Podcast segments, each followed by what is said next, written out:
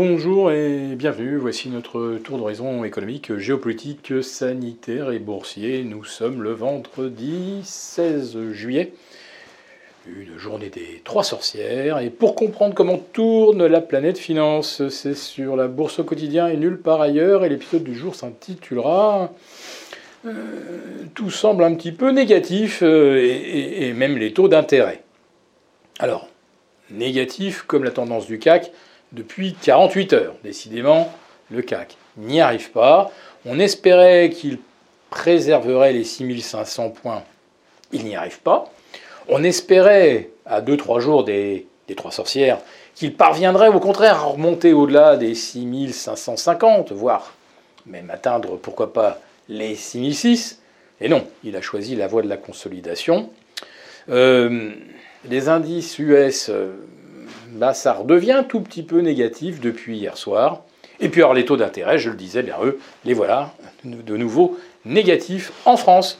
Notre OAT 2031 affiche moins 0,05% de rendement.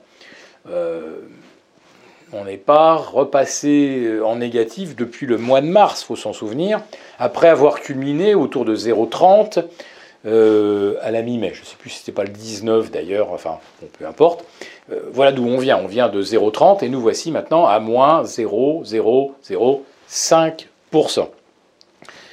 Ce qui signifie que, bien sûr, votre épargne retraite euh, bah, est négative. en tout cas, les produits qu'on y met ont un rendement négatif.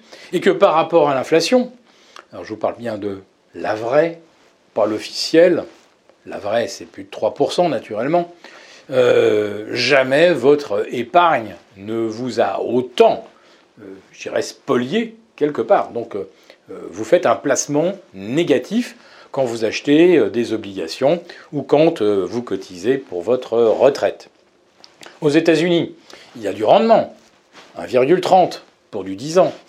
Mais par rapport à une inflation qui est à 5,4%, et là je vous parle de l'inflation officielle, Autrement dit, si on regarde bien dans le détail, l'inflation officieuse, on va peut-être plutôt la situer au-delà de 7%. Autrement dit, aux États-Unis, vous perdez également euh, maintenant 500 points par an euh, sur votre épargne. C'est absolument incroyable. Alors vous dites, ah oui, mais justement, ça fait longtemps qu'on vous dit qu'il ne faut pas faire de l'obligataire, que ça ne sert à rien, et que pour avoir du rendement, il faut faire des actions. Ok, très bien. Alors voyons aujourd'hui quel est le rendement du SP par rapport justement à l'inflation officielle, eh bien, vous avez un déficit de 350 points. Hein vous entendez bien? 350 points.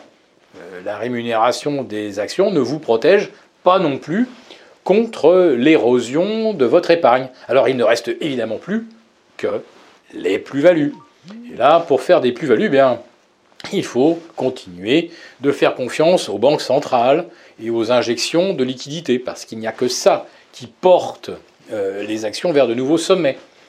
Euh, je vous rappelle que euh, maintenant sur le Nasdaq 100, on est à plus de 5000 points supplémentaires par rapport au précédent record. C'était d'ailleurs fin janvier 2020 et non pas mi-février, comme les grands indices c'est 50% de plus, vous entendez bien, 50% de plus par rapport à un précédent sommet. Or, on vous parle aujourd'hui euh, euh, des bénéfices qui vont être 60% au-dessus de ceux de 2020. Oui, au-dessus du plus mauvais trimestre de l'histoire, qui était le second trimestre 2020.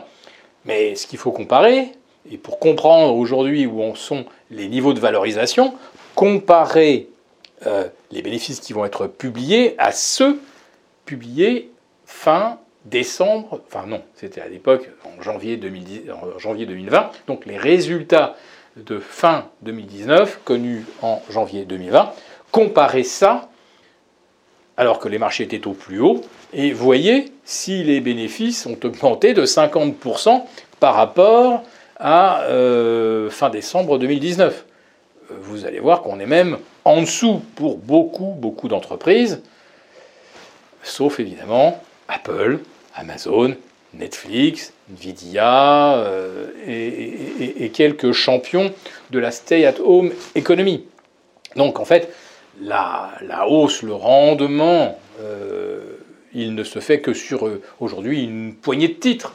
Hein, si vous prenez les GAFAM, je crois que leur, leur capitalisation cumulée aujourd'hui, on, se rapproche pas encore des 10 milliards de dollars, mais on y sera peut-être d'ici la fin de l'année au, rythme annuel. Autrement dit, euh, sur 5 valeurs, euh, vous avez le quart de la capitalisation euh, du SP 500. Donc une hyper concentration des achats sur une poignée de titres.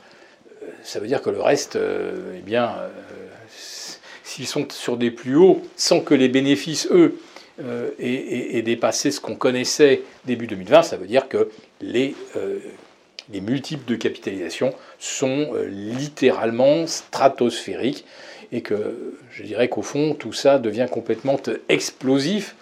Et c'est bien pourquoi les banques centrales, par tous les moyens, s'opposeront à une correction jusqu'au moment où elles ne le pourront plus. Voilà. C'est pourquoi, sur des niveaux de 35 000 sur le Dow Jones, 4 euh, 400 sur le SP et 15 000 sur le Nasdaq, euh, je pense que ne pas se couvrir aujourd'hui, c'est vraiment euh, vouloir se montrer très très joueur. Je vous souhaite à tous un très bon week-end et on vous retrouve pour notre prochaine quotidienne lundi. À bientôt.